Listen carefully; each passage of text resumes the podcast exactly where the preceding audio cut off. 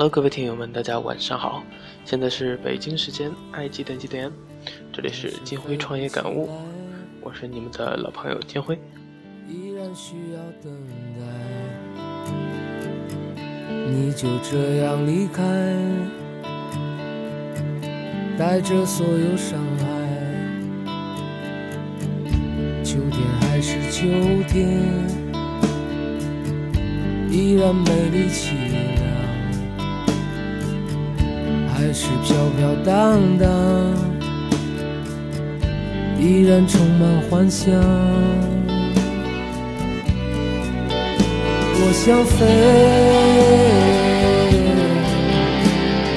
还是飞不起来。我想飞，在每个相遇的秋想飞，在歌声响起的夜晚。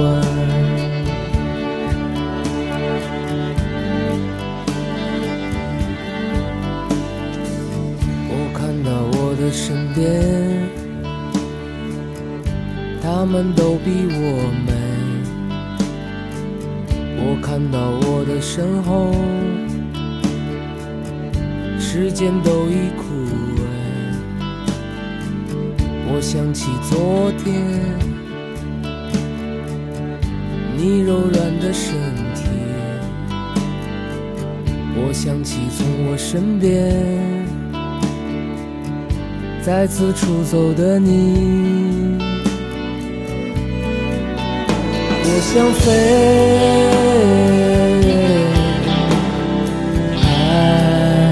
飞不起来，我想飞，在每个想你的秋天，我想飞，在歌声响起的夜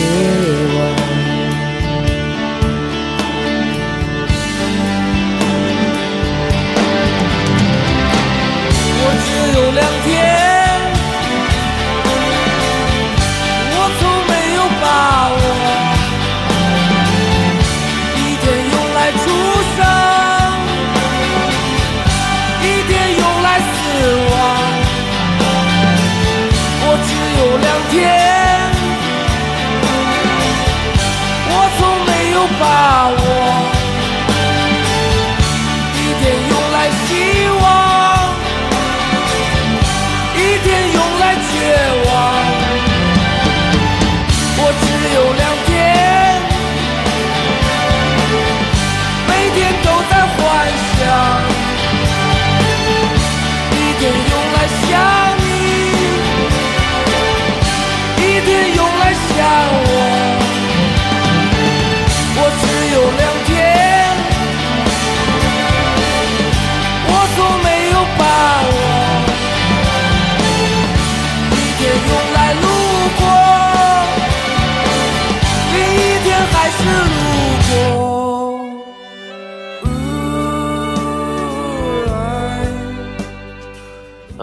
这首歌送给张瑞，也送给自己以及感同身受的创业者朋友们。为什么这么说呢？今天早上打开朋友圈，看到第一个朋友圈的消息，一篇文章呢，就是来自张瑞的妻子。文章中提到了他和春雨医生的创始人张瑞的点点滴滴，也讲到了张瑞从创业开始到今天离世。过程当中的一些不为人知的细节，发了个朋友圈，说从他对张瑞的描述中，我仿佛看到了自己的影子。呃，也相信每一个创业者都能在不同程度的上看到自己那一点作为创业者的共同点。我可能比他们多一点的是，呃，张瑞喜欢弹琴，而我呢，恰巧也是。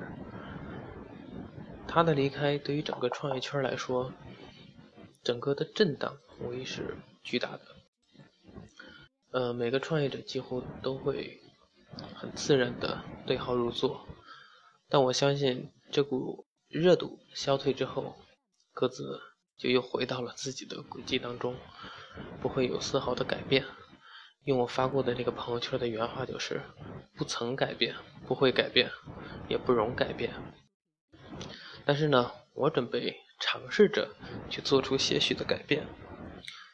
生活不仅仅是追逐和拼搏，是吧？还有弹琴和唱歌，以及爱，对吧？那么这会儿呢，其实在做一个策划，忽然想到一些观点。所以呢，就停下来跟大伙儿唠几句。嗯，这期节目的主题呢，其实几天之前就已经在策划了，啊，也谈不上什么策划，就是计划吧。呃，刚好这会儿有点想法，把一些零碎的思路给串起来。昨天跟一个朋友在聊天呃，说到我今天录这期节目的主题，他算是比我。嗯，对我比较了解的，他说啊，这个主题你应该好讲，对吧？因为那就是你的精神、你的血液，你每天在强调的东西，那还不是张口就来呀？我说非也，是吧？越是你坚信的东西，越是你信奉的东西，你看的就越重要，就越难把它讲得很好。我想把我最核心的价值观传达给你，但因为表达的失误。让人产生误解，我觉得这是对极客精神的亵渎。好，啊，那就进入我们今天主今天的主题，来聊一聊极致。呃，熟悉我的听友们应该知道，在那个时候公司还叫大拇指，大拇指的官网上写着一句话：极客精神是我们流淌的血液，以及老罗的那句名言，是吧？我不在乎输赢。我们就是认真，那么给我们带来的直接性好处是，所谓物以类聚，人以群分，我们总能找到这样的同事愿意参与我们一起共事。不仅仅是同事，纵观我们曾合作过的客户，也都是对自己的品牌有较高要求的企业。那么这样的碰撞，对我们和我们公司，呃所产生的价值的结果，就是越来越多的。客户从陌生人到完全的信任，最后变成朋友，这取决于很多客户有时候会说啊，可以了，我觉得 perfect 完完美了，是吧？呃，但是我们呢还在修改和完善，所以那个时候大拇指有着一句话，一直流传到了后来变更后的直推时期，就是有时候。服务这个词汇，是我们呕心沥血的情节梗概。当然，今天的节目不是来自我吹嘘，不是来吹牛逼的，是吧？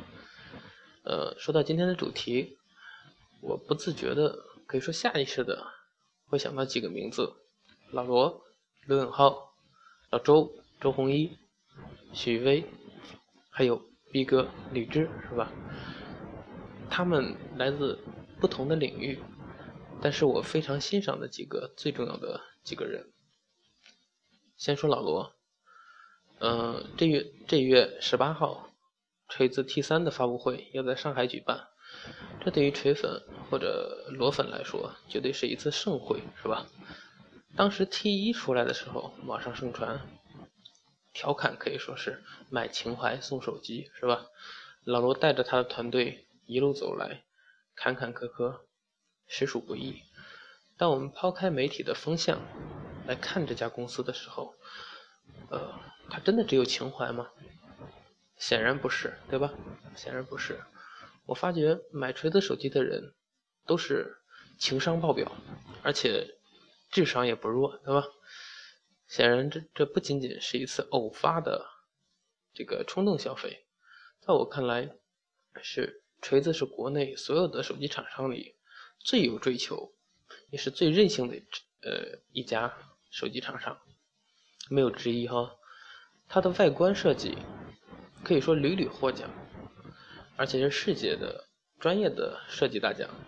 但由于加工工艺的繁琐，导致它的量产比较缓慢，这也是为什么造成了提叫好不叫座啊，销量销量不高的原因。有的定了之后有退货，因为老发不出货。但是抛开硬件，看软件的话，锤子做的系统的那些细节的把控，可以说做到了变态的程度。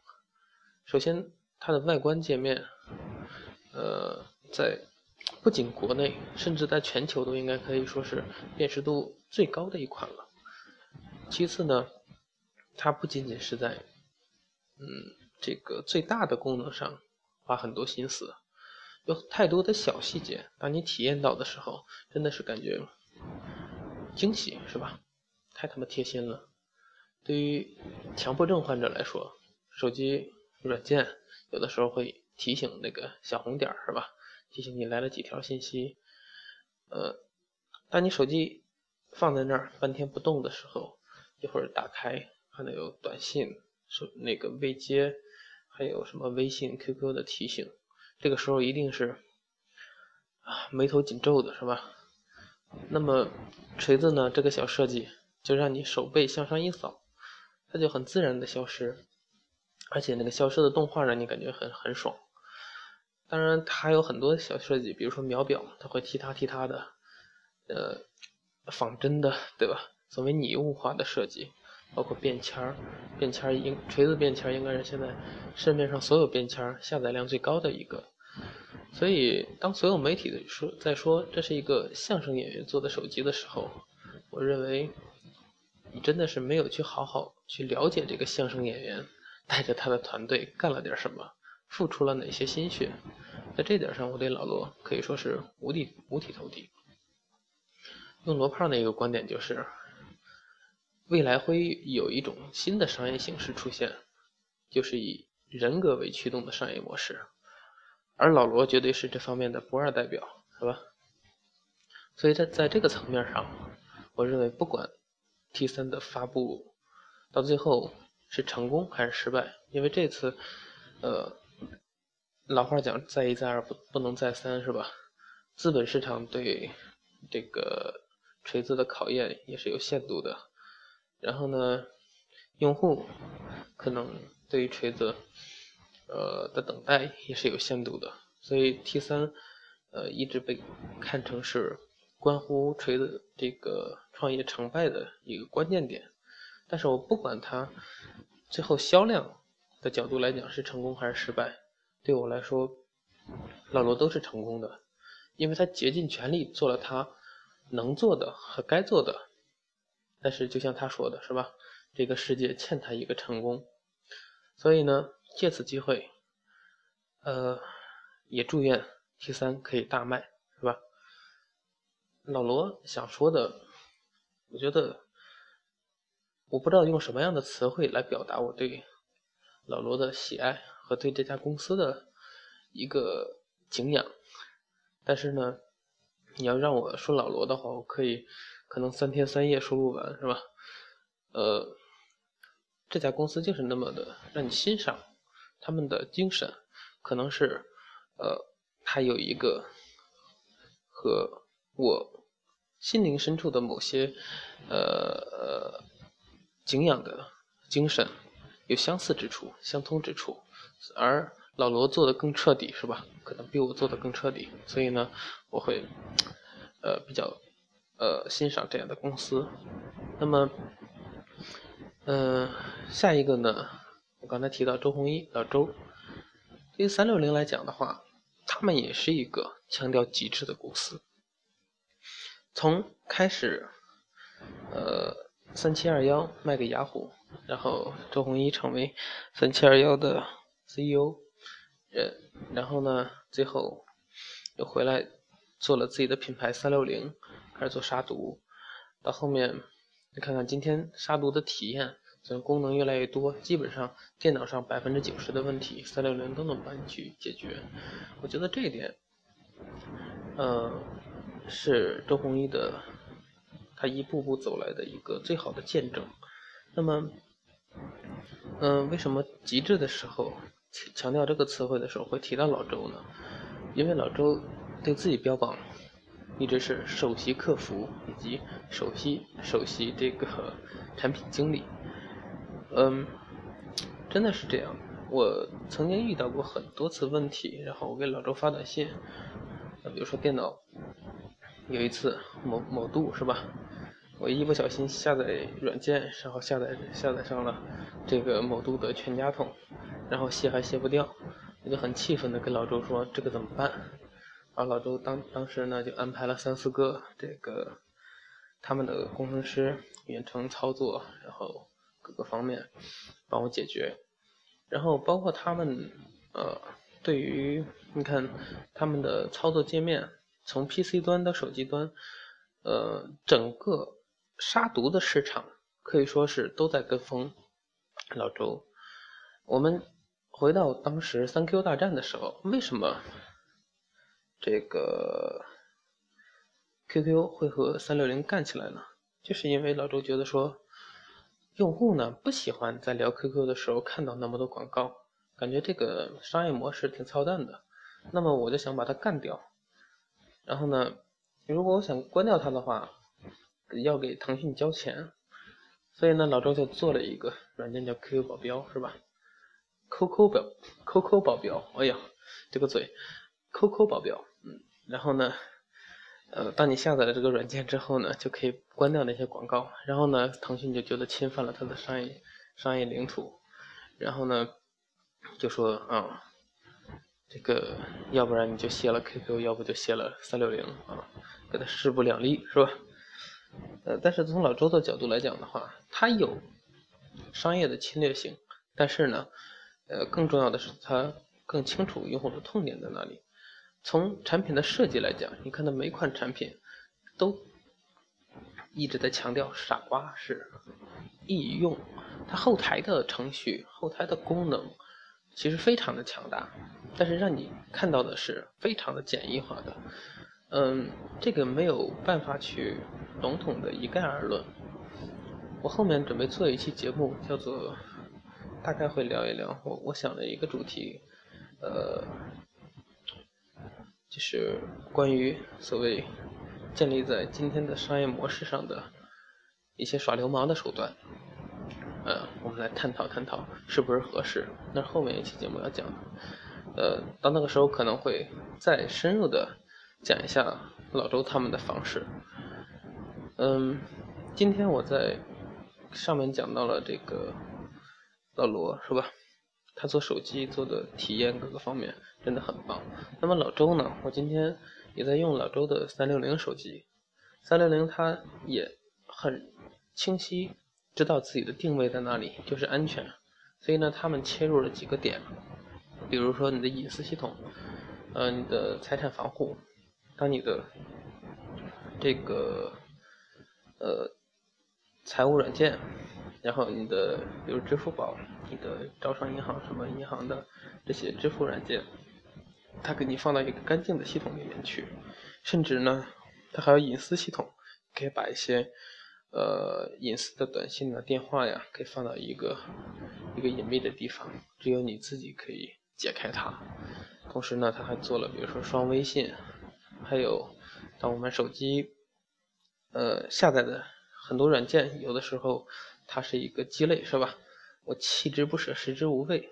呃，这个这个时候呢就很痛苦，我到底该不该删？删了我有有可能过两天我又用着了，还得再下载。但是我我一直下呢，手机会越来越卡，尤其安卓机。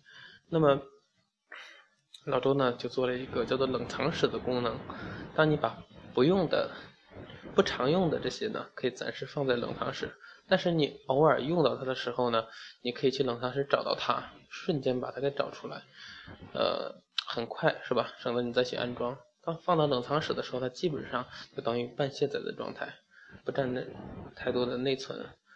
这个我觉得太棒了，当然它更重要的是把它的呃安全系统给嵌入到这个手机里面，很多是吧？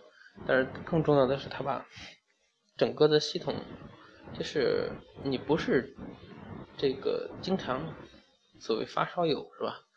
经常玩手机的人，经常玩数码产品的人，也能很快的上手这个东西，所以。这是从手机，从它的产品各个方面吧，我觉得老周这点真的是很赞。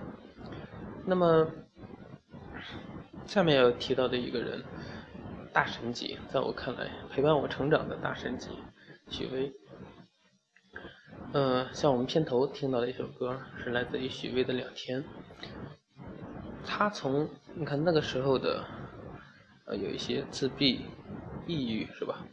然后到后面逐渐的讲出了《蓝莲花》《世外桃源》《豁然开朗》，到了呃今天的很多的越来越感觉，呃，很多乐评人说是越来越成仙的感觉。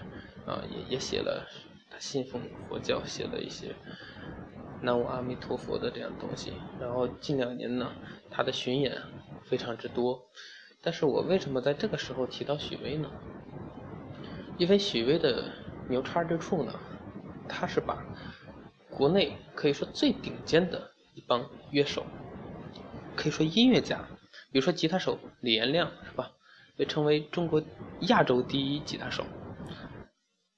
来担任他们整个团队的这个音乐总监和第一吉他手等等的，然后他们的鼓手也是世界顶级的，然后他在演出的时候把所有的编曲都重新做了改编。当你听他的这两年的演唱会的时候，你感觉真的是大师级的享受。但是我曾经看过一个纪录片，说他们后面。怎么去碰撞出来这个新的编曲，然后推翻掉你原来对这个已经深入人心的很多，比如说曾经的你、蓝莲花等等的一些你已经很熟知的歌然后的那些编曲，然后呢，让你觉得新的编曲更胜一筹，这需要很大的智慧。但是呢，许巍和的团队做的非常的棒。当你看他们现场，甚至你在网上看他们现场的那个视频的话，觉得真的是享受，是吧？这是许巍。那么在这儿，我为什么提到逼哥李志，是吧？嗯，可能李志这个词儿现在还不太被大家熟知，然后近两年被熟知的，今年吧，被熟知的一个最大的。可能就是来自于今年的那个叫什么《中国好声音》，现在改名叫《中国新歌声》，叫什么玩意儿？然后上面有一个一个叫蒋敦豪，好像，然后唱了一首李志的《天空之城》。但是为什么在讲极致的时候提到李志呢？他，你说一个唱歌的时候一股烟嗓是吧？很多人听不了他的歌，然后觉得说他的嗓音不是什么像老狼那种很柔情的，让人听着就很舒服的歌手，然后呢唱功也很一般。但是我在这儿要提到的是，嗯，他有一个，就是在自己的事业当中，我既然唱歌这个层面我没有办法再再多的去提升，那我就把我的编曲编到尽可能的极致。所以，呃，李志就折磨他的团队，所谓跟自己的跟自己死磕，然后把团队几乎到折磨到疯的程度啊。然后呢，呃，当你看从早期的歌，第一张专辑到后面的专辑，真的是一步一步看到了这种对自己更高的要求，然后，呃。越来越让你听得更加的像这种大师级的作品，然后呢，在编曲方面，我一点也不觉得，虽然他很呃欣赏或者是崇拜许巍哈他们的编曲，因为编曲团队真的是国内数一数二顶尖的团队，许巍那边，然后呢，李志也经常会去听他们的现场。带上他的整个团队去学习，但是，嗯，看李志对他的之前的作品重新编曲了之后的，呃，杰作呢，我觉得，呃，可以说除了唱功方面是吧，不亚于这个呃许巍的很多呃在编曲方面的作品，真的是呃可以说青出于蓝而胜于蓝是吧？当然这还不是青出于蓝，呃，如果对大家对李志不太了解的话，我这里准备了一首李志的歌，我挺喜欢的一首。然后呢，放给大家听一下，好吧？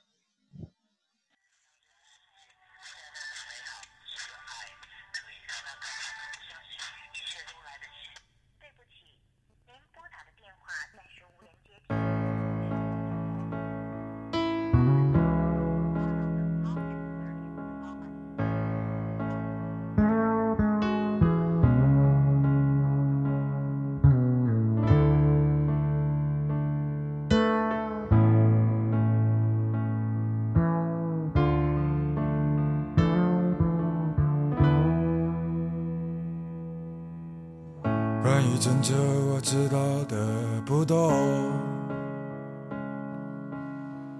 为了爱情曾经去过哪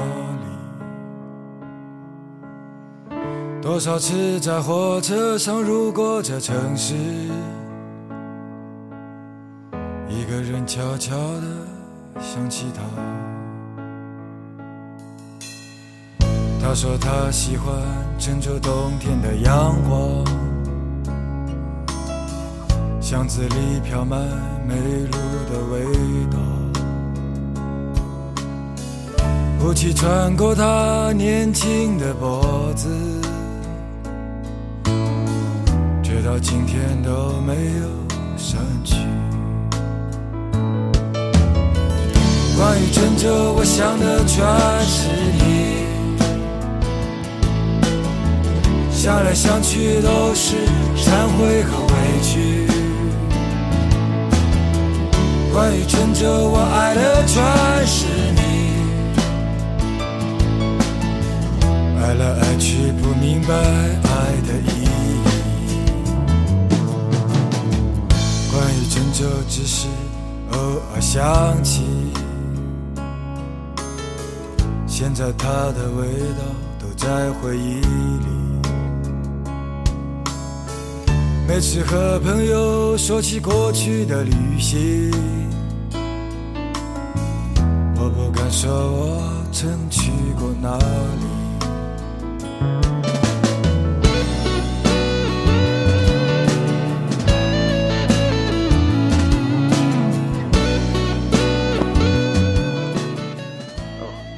呃，就给大家听这么多吧。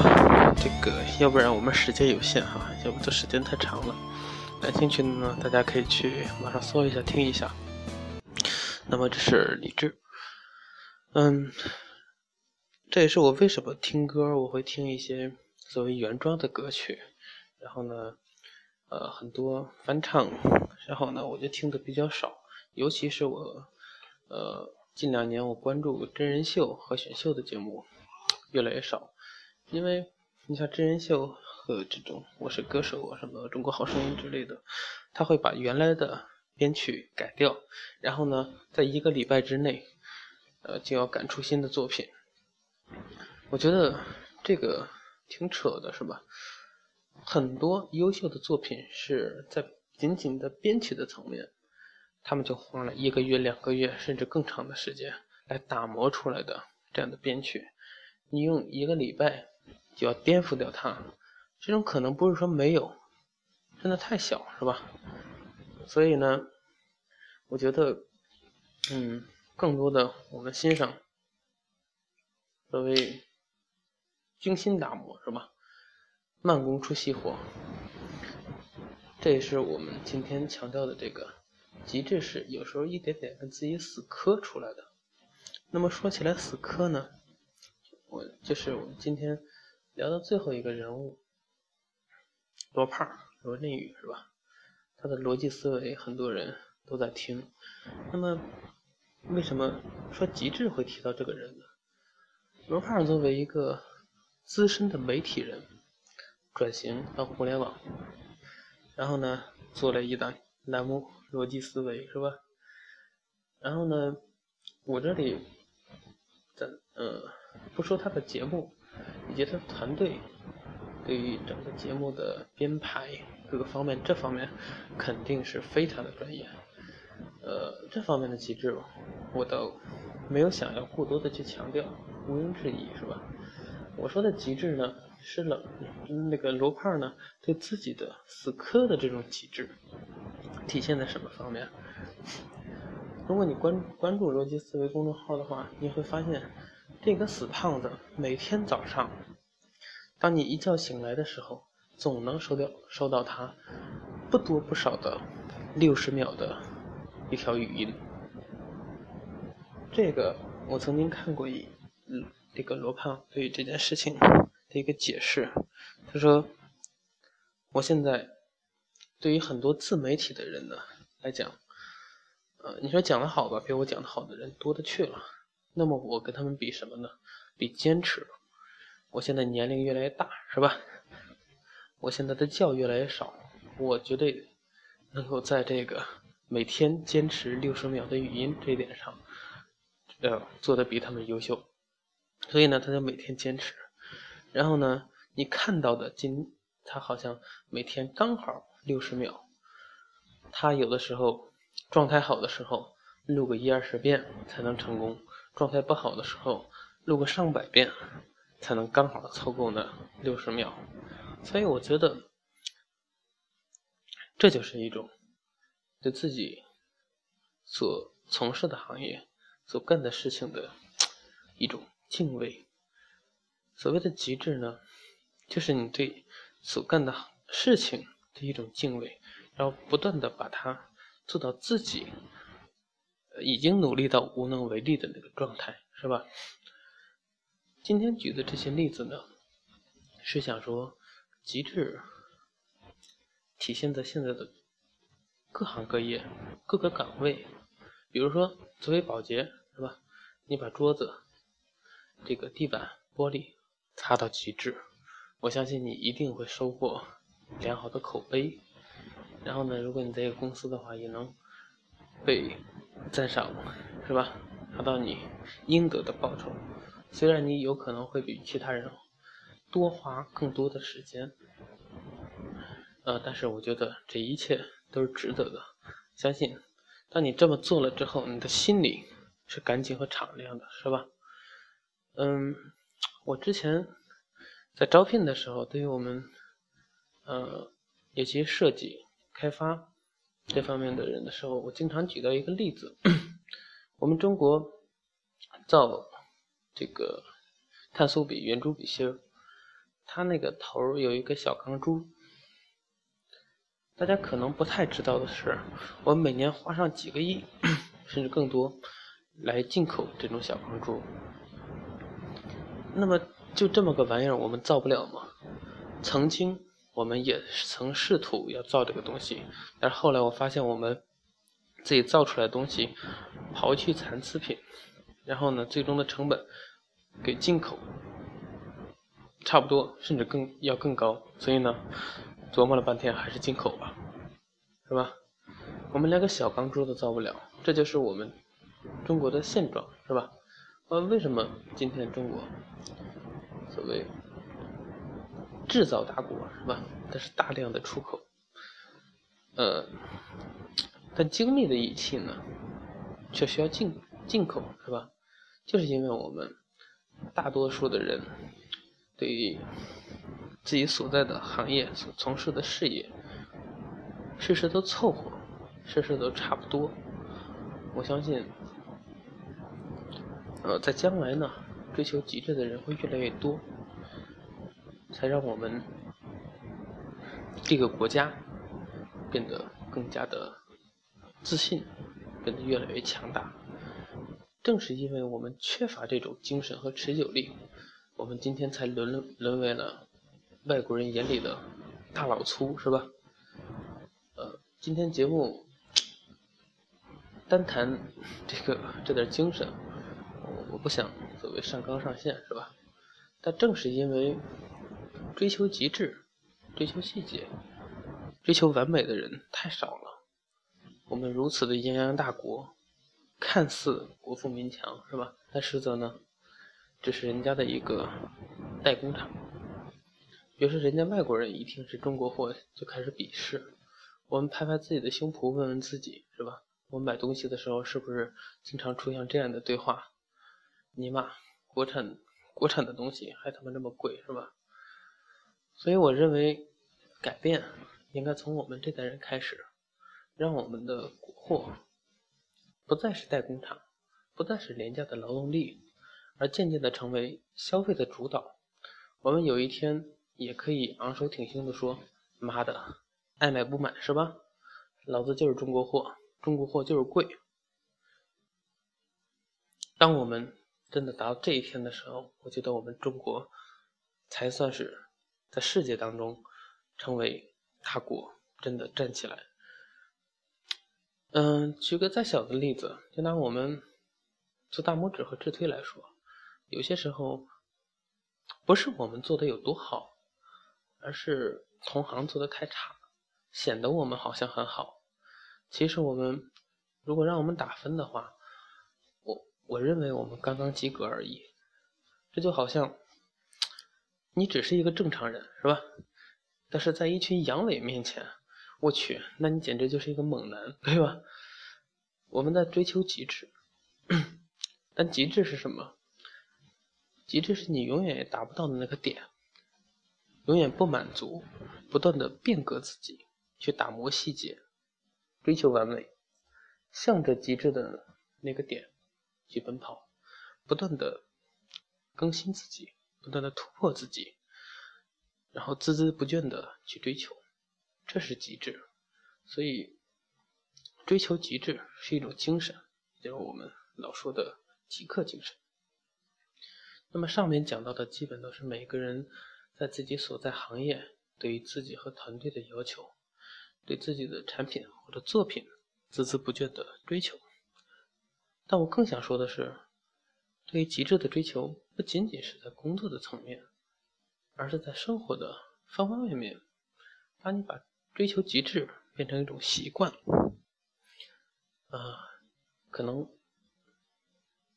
有些人身边的人会不理解，也有人会骂你傻叉，是吧？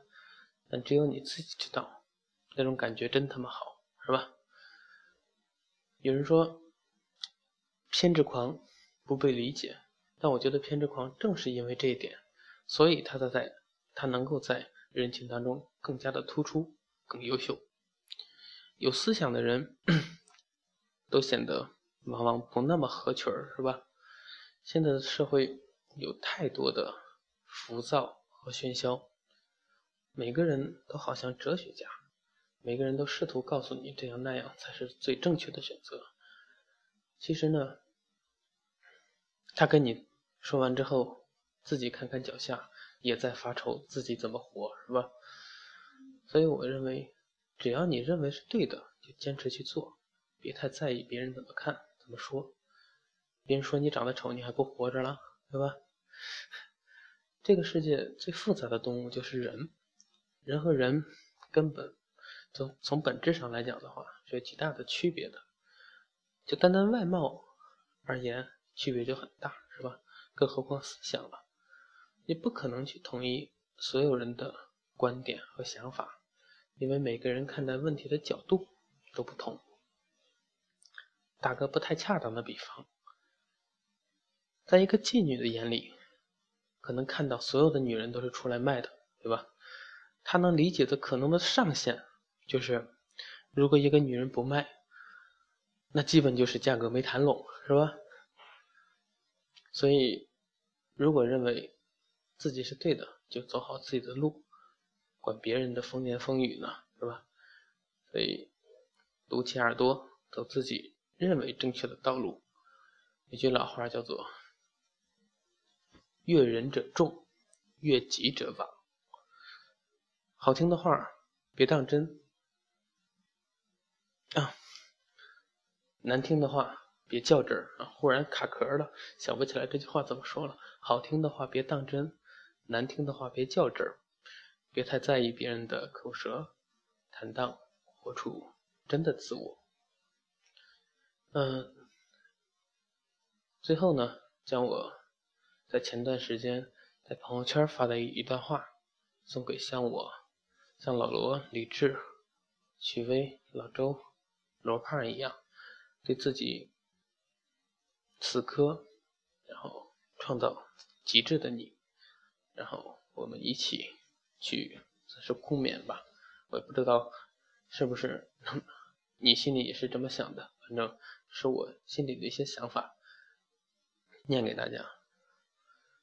极致是一群人将创意变成一种态度，极致是一种理念，为个性找到释放的出口。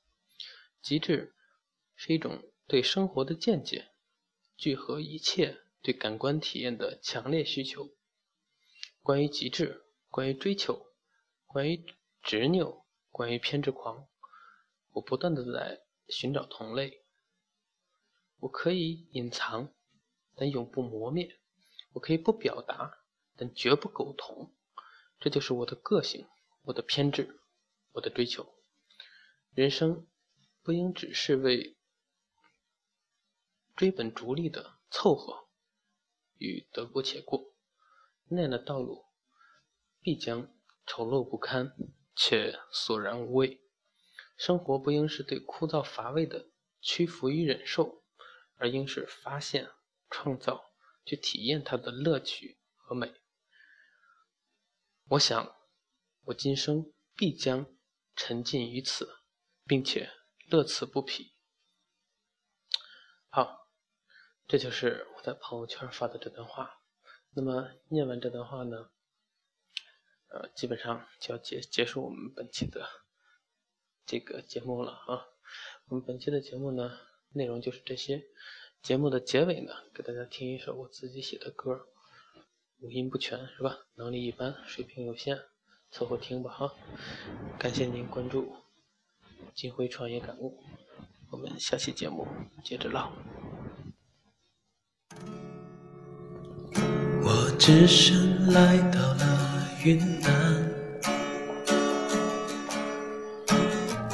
多少次我们曾谈论过这里的蓝天，曾幻想过无数遍与你共度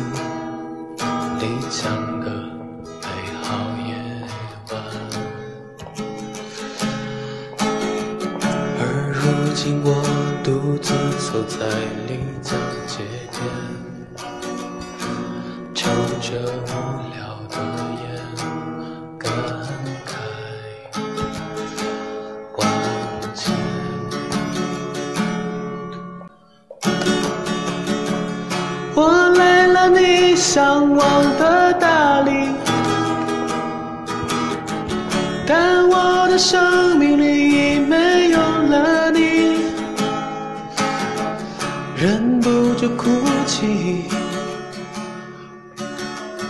怀疑自己，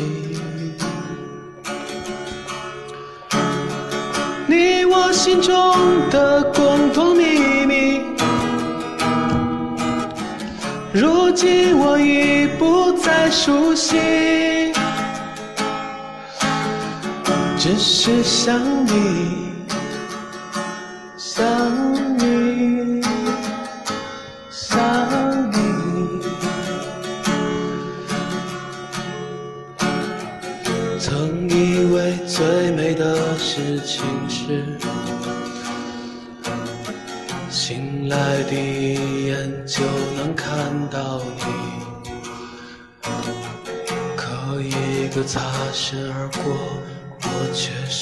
去了。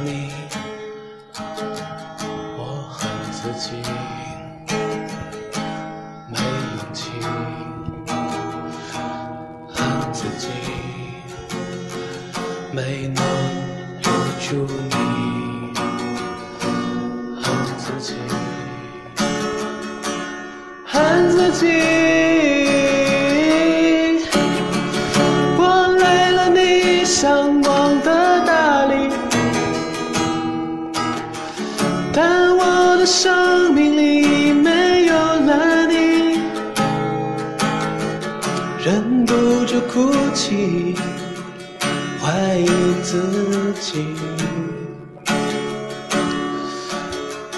你我心中的共同秘密如今我已不再熟悉只是想你想